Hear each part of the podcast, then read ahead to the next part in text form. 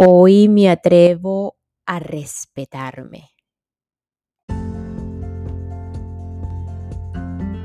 Hola, hola, quien te saluda Carla Berríos en KB en Unión Live, un podcast creado a partir de un propósito vital en donde encontrarás diversas herramientas para ayudarnos juntos en este camino de sanación y así recordar el verdadero ser.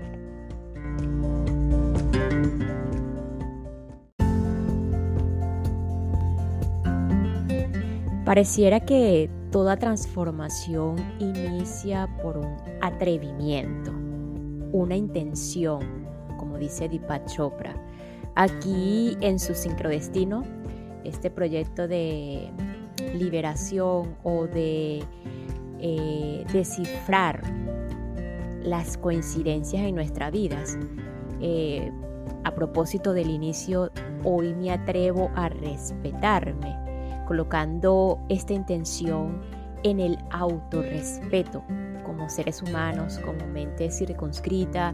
¿Es necesario? Sí o no, no lo sé, pero puede ser un paso que nos abra los ojos hacia la mente no circunscrita, quizás, no lo sé. Es cuestión de verificarlo. Así que continuamos con este desglose de la mente circunscrita y no circunscrita, el, yo circunscrito, el ego, la personalidad, lo limitado, el yo no circunscrito, el espíritu, la conciencia, el infinito puro e ilimitado.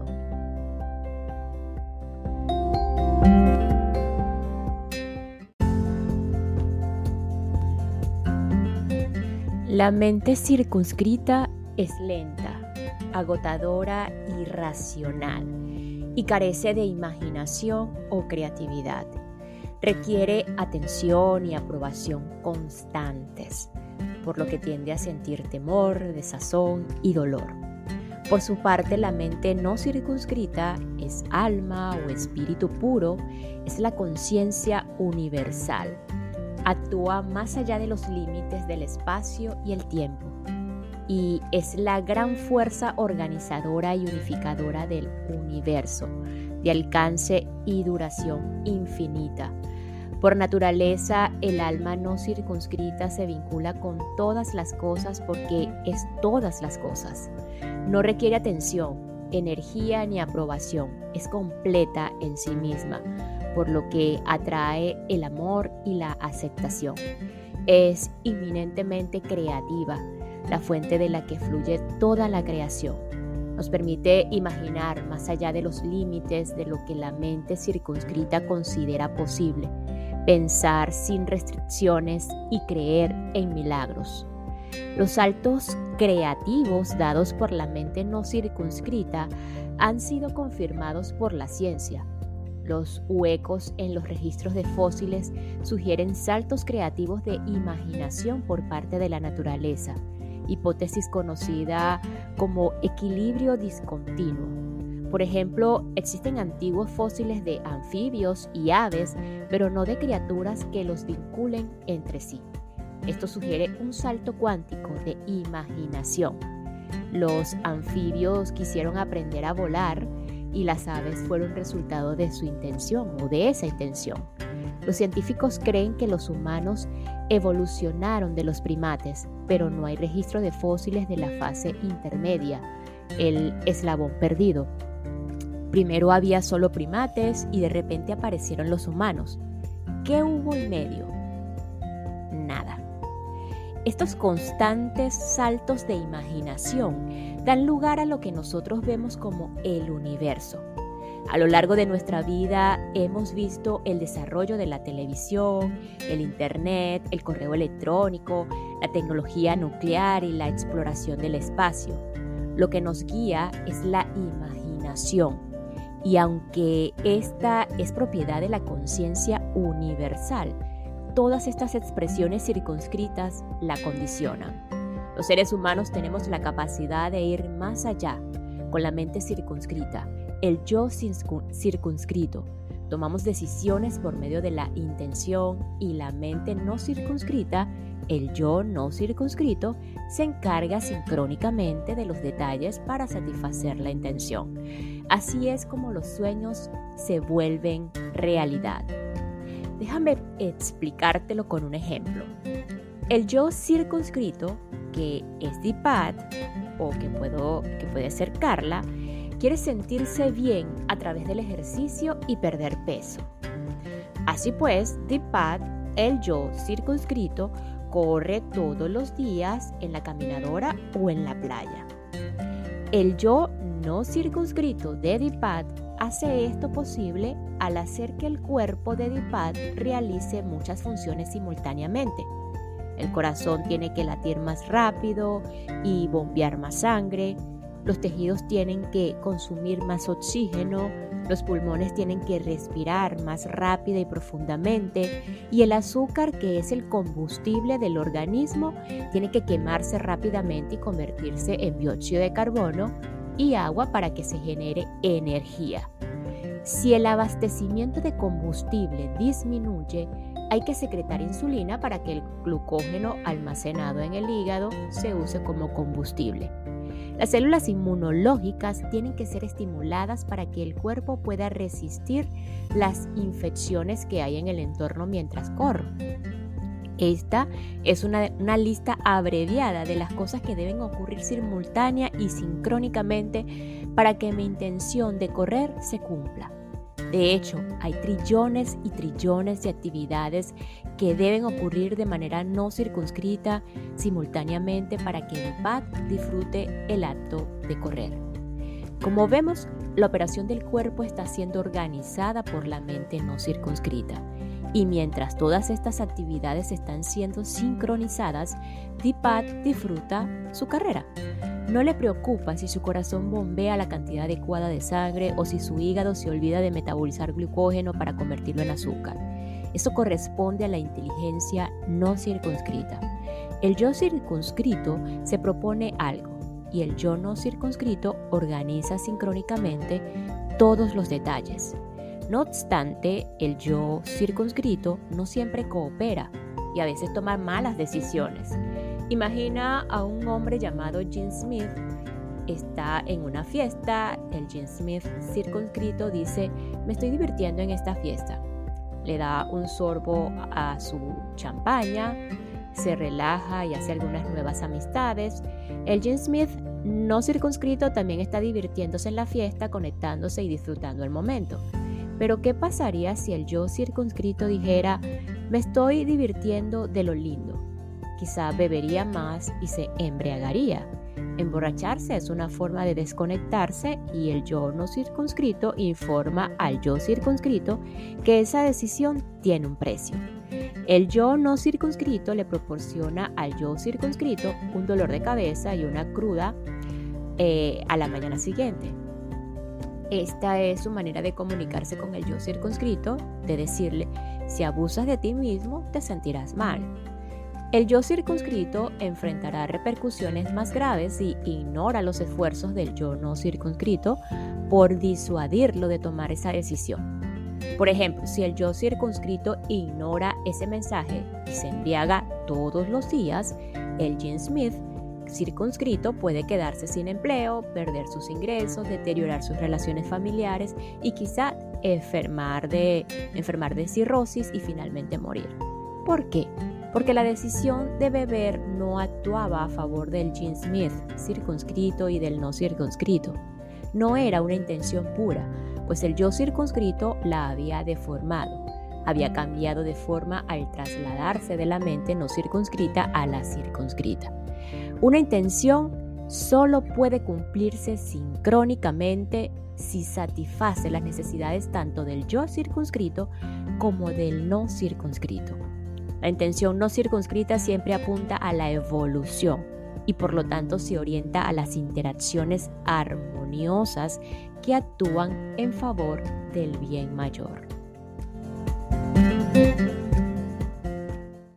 Y esta pausa es para enviar un saludo y agradecimiento a todos los que me escuchan y se encuentran en este momento en Israel, en Island, Nicaragua y en Emiratos Árabes. Muchísimas gracias por su apoyo, por su receptividad y por escucharme.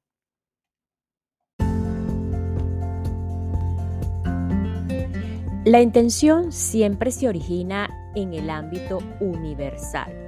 La intención universal es en última instancia la que cumple la intención circunscrita, siempre y cuando favorezca las necesidades de la mente circunscrita, el yo, y la mente no circunscrita, el espíritu universal. Solo entonces las mentes circunscrita y no circunscrita cooperarán.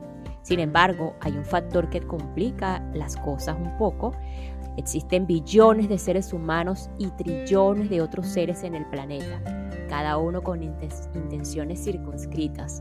Digamos que voy a ofrecer una fiesta y planeo hornear montones de pasteles de todos los tamaños.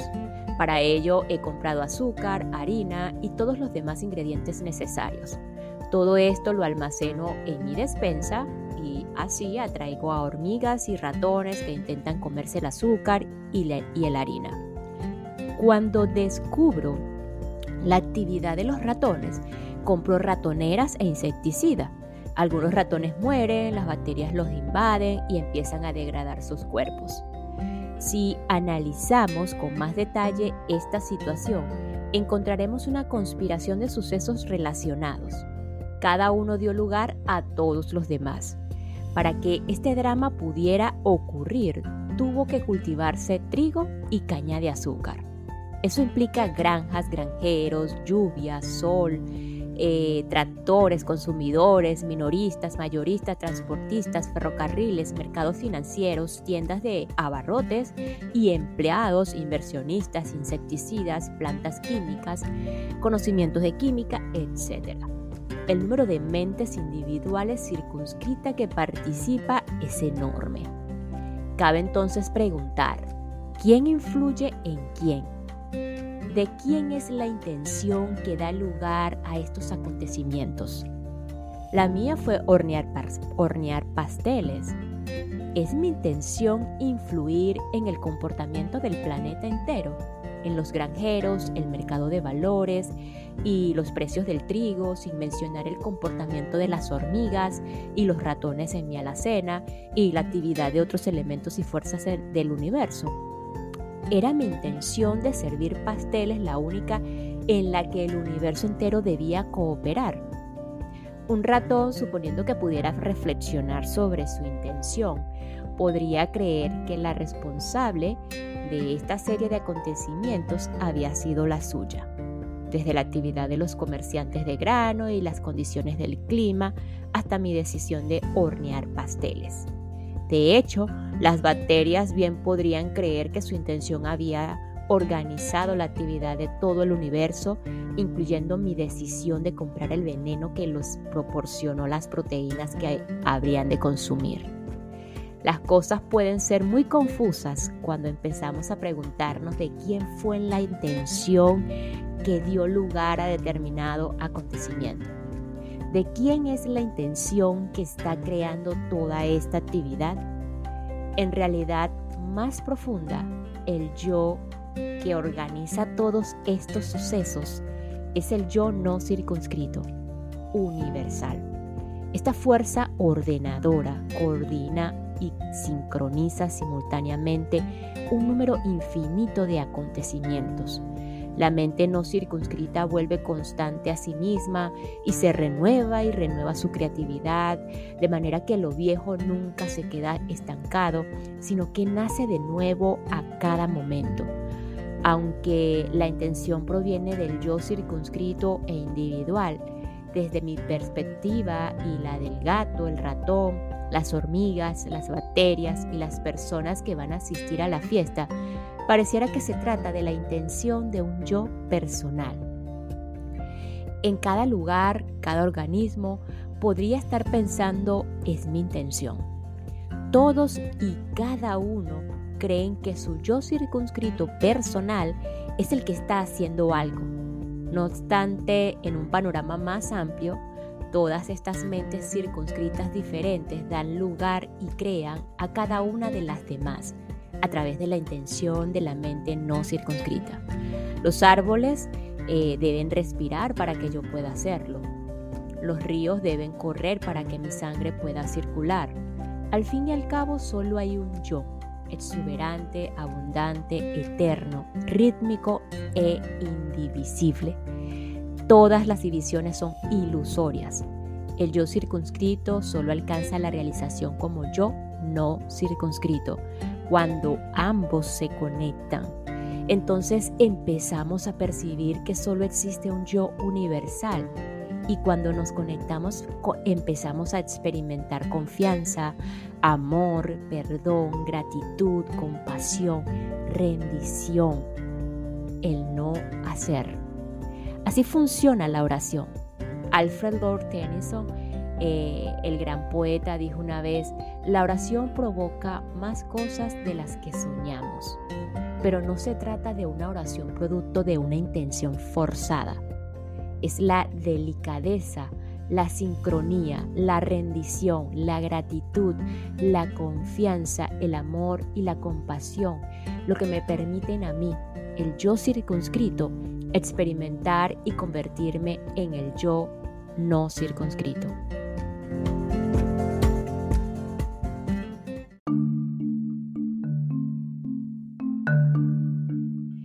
Estamos tan atados a nuestro yo circunscrito, individual y personal que quedamos ciegos ante la magnificencia que está más allá de este.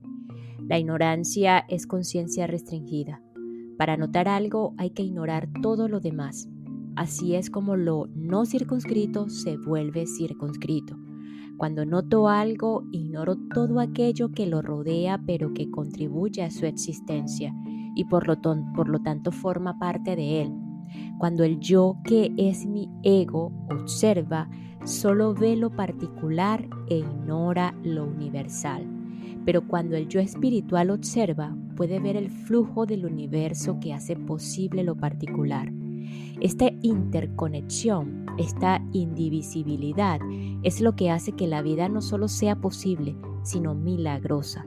El mar de interrelaciones se convierte en olas individuales que estallan en gotas espumosas que brillan como diamantes y se reflejan unas a otras solo para volver a hundirse en las profundidades del océano.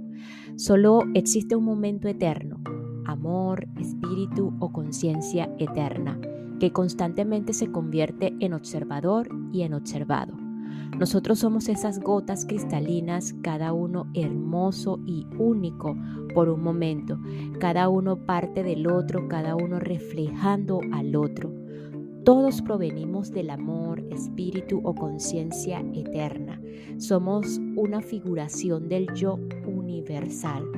Aunque la interpretación, la memoria y los hábitos crean la ilusión de familiaridad o identidad de nuestra continuidad, minuto a minuto, en realidad hay posibilidades infinitas en nuestra esencia, posibilidades que solo necesitan la intención para hacerse realidad.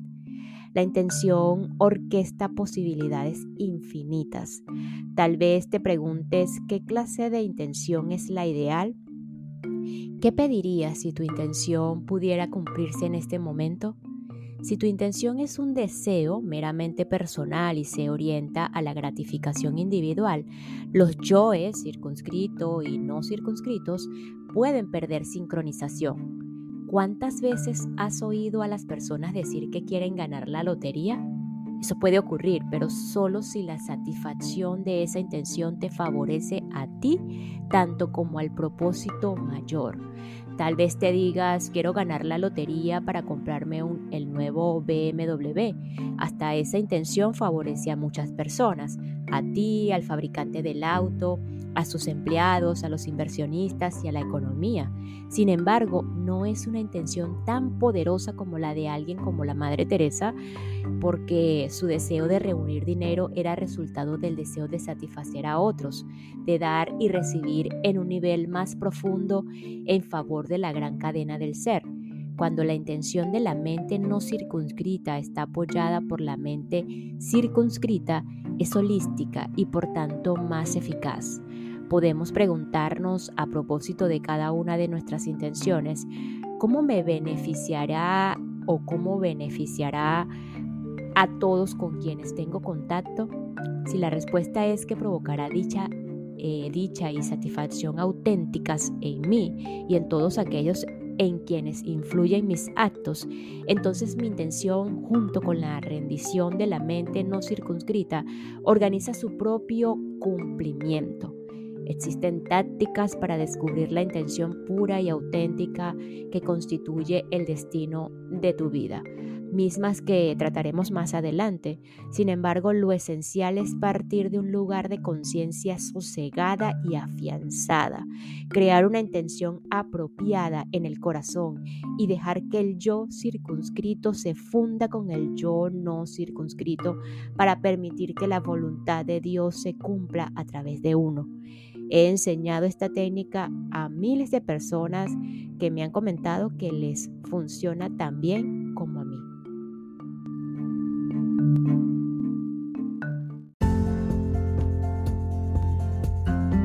Y nos despedimos de este episodio con lo siguiente.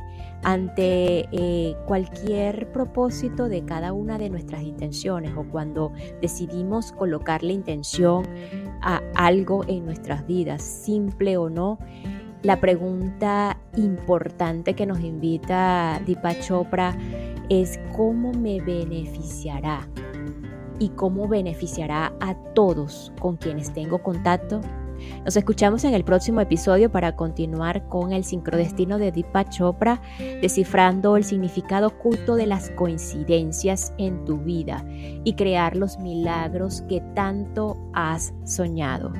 Gracias, gracias, gracias.